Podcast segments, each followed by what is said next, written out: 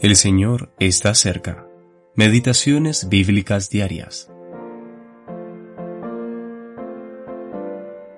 Dijo además Jehová a Moisés, Toma especias aromáticas, estacte y uña aromática, y gálbano aromático, e incienso puro, de todo en igual peso, y harás de ello el incienso.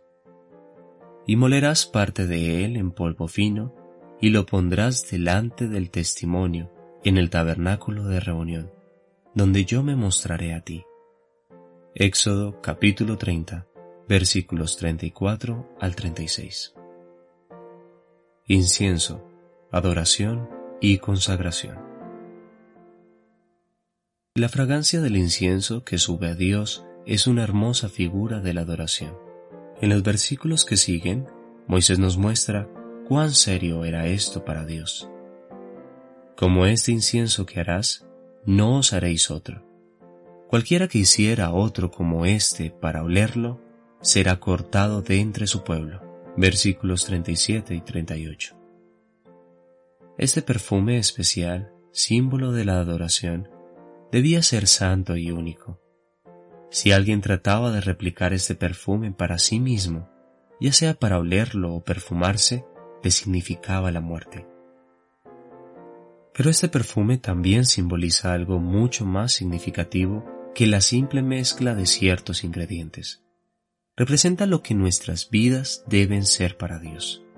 Nuestras vidas deben ser como este perfume, santo, aceptable, fragante, ascendiendo a Dios en olor grato.